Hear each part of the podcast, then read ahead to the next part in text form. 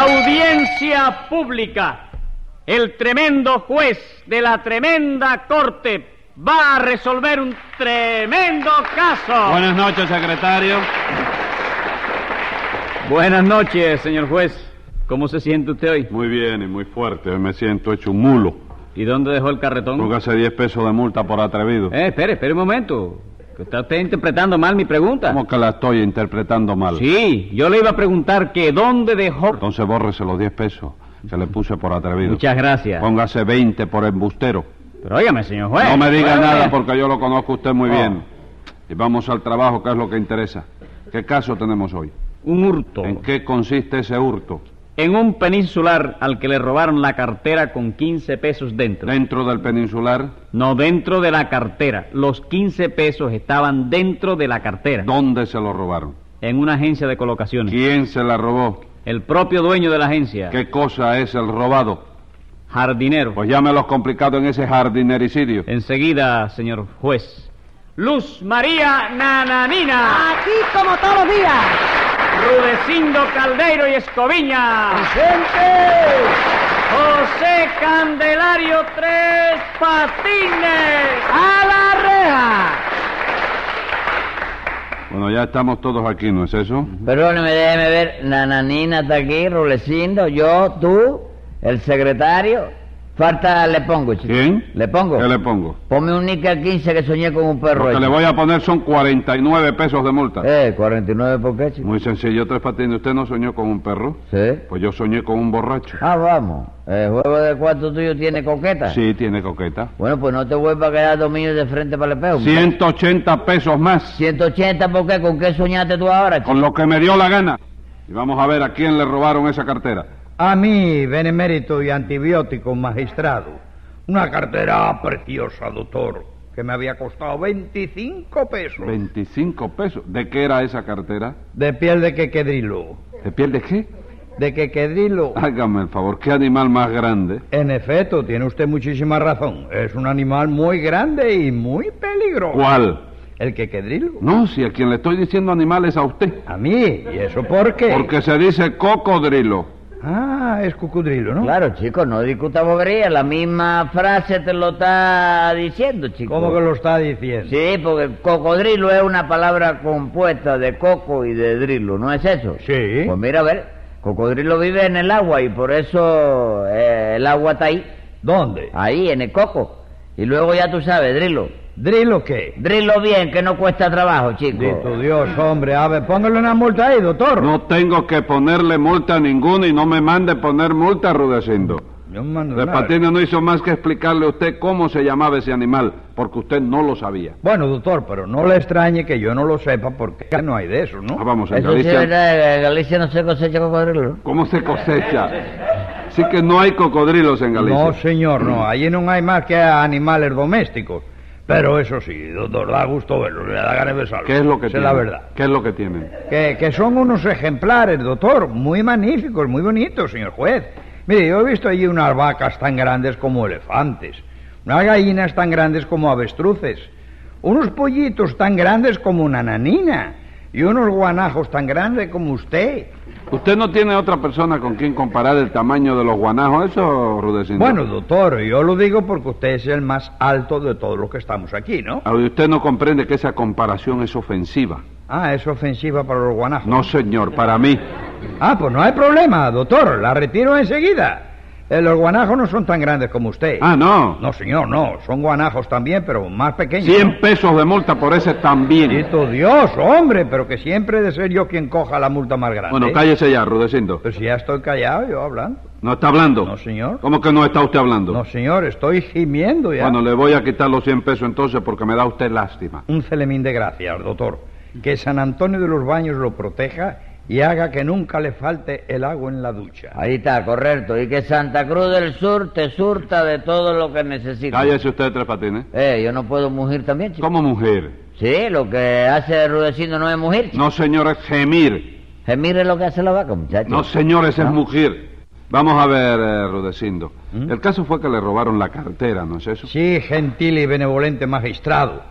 Me robaron la cartera con 15 pesos que tenía dentro, de modo que en nombre de la colonia española del reparto Juanelo, a la que me honro es pertenecer, tengo el gusto de informarle que hoy no pido Ya me justicia. cuenta, hoy no pide justicia. No, señor, hoy pido venganza. ¿Y contra quién pide usted venganza? Contra el que me robó la cartera. ¿Y quién le robó la cartera? Ese bandido que está ahí, ese vergante parando dos patas ahí. José Candelario Tres Patines, conocido también por el enemigo público número uno. No, no, no, diga eso, Rudecindo, porque eso es una injusticia. Y a mí no me gusta quitarle sus méritos a nadie. chico. Yo, si acaso, seré el enemigo público número dos. Ah, sí, Sí. entonces, ¿quién es el número uno? Chico, mamita, la verdad. chico. Ah, con que Sí. mamita, ¿no?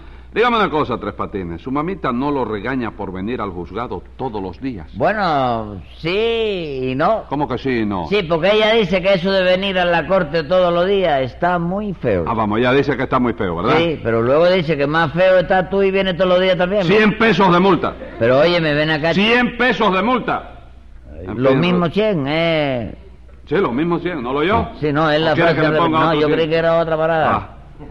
Rudecindo, dice usted que fue Tres Patines el que le quitó su cartera, ¿verdad? Sí, señor. Fui a su agencia de colocaciones y me la robó. Yo, no te pongas a decir eso, chico, que luego el juez se figura que es verdad y me condena, chico. ¿Y no es verdad? No, señora, es mentira. ¿Qué pasa? chico. ¿Y esa gritería? ¿Qué Porque pasa? Yo sé que la que entra a batear ahora es peligrosa. Peligrosa, ¿no? ¿Y mentira de qué? Yo misma vi cuando usted le sacaba la cartera del bolsillo a Rudecindo. Mire, pues. Ah, usted lo vio, Nananina. Sí, señor. Yo estaba en esa agencia también porque fui a buscar una colocación de cocinera. De, de cocinera. Venga acá, Nananina, usted sabe pelar papas. Sí. Como no, señor Ah. juez. El otro día yo agarré una papa y le hice un pelado a lo Marlon Brando que me quedó Ah, preciosa. bueno, Cocina está más bien. bien hace un picadillo que la, la criolla Bueno, venga venezolana. acá, pero Ah. usted, usted ha comido. Carne de- con papa. ¿Cómo? ¿Ella ha cocinado en su casa? Compadre, no me digas eso. Ah, sí. ¿Usted Ah. ha estado colocada en casa de Tres Patines? Siete pero es que años, un ignora día que carne con nosotros papa y tuvimos otro casado. picadillo. Ah, verdad. No, no ¿No me te acuerdas acol- que estuvimos casados? Es que hace tiempo. Esa época habla, ¿eh? Sí, sí, Esa no me época, recordaba. Oye, me picadillo un día y carne con papa el otro. Picadillo un día y carne con papa el otro. Sí, ¿no? Sí. Y frijoles negros y arroz también. Sabe hacerlo. Y viste de hígado y plátano maduro. Eh, eh, eh, su Y aguacate. bastante hice que aprendí por usted que yo en mi vida había cocinado, desgraciado. No, no me tire besos, déjese de tirarme besos a mí. Bueno, bueno, bueno, está bien entonces. Dice usted que fue a buscar una colocación de cocinera a la agencia de Tres Patines, Sí, ¿verdad? señor. Por cierto que Tres Patines me dijo que él me colocaba en una casa donde había unos cubiertos de plata muy buenos, con 50 pesos de sueldo, si yo le daba a él la mitad. La mitad del sueldo. No, la mitad de los cubiertos. ¿Eh? Ah, usted le propuso a Nananina que se robara los cubiertos, ¿verdad? No, chico, no, yo no lo propuse nada de eso. No chico. se yo lo soy propuso. incapaz de hacer una cosa de esa. Es chico. incapaz. Yo le dije eso porque cada cocinera tiene su manera de cocinar. Ujú. Y si ella cocina llevándose los cubiertos, yo no me iba a quedar sin mi cucharita. ¿Era verdad o no verdad? Sí, claro, ya lo creo. Póngale 20 cucharones a Tres Patines, secretario. De sopa. Eh, No, de multa. ¿Le parece bien? No está correcto, yo está correcto. Ah, Es una cosa consciente, la verdad. ¿eh? Es consciente, ¿verdad? La verdad. Así que usted, eh, ¿cómo usted dice que usted que usted estuvo casado con ella y ahora usted no sabe cómo es que ella cocinaba? Que no lo sé. Sí, lo acaba de decir aquí. No te estaba Que- diciendo que- yo. Que tiene su manera de cocinar. Bueno, porque una cosa era cuando cocinaba para su casa particular y otra cosa cuando cocina ahora es una colocación. Tú sabes que no es lo mismo, ¿no? Y La entonces- misma cocinera. Venga acá, y En cuando la ella... colocación lo que te manda ya tú sabes lo que es. Y luego vas a la casa y lo que te borda es la comida con cualquier bobería. Ah, sí. Sí, Y a usted le gustaba. Usted engordó cuando estaba con ella, ¿verdad? Sí, Rosillo estaba yo. Como Rosillo. Rosillo. No, no, rollizo. Rollizo el aviador. No, el aviador era Rosillo. ¿Seguro? Sí, seguro que sí. No habrá un error. No, ahí. no, no hay error ninguno.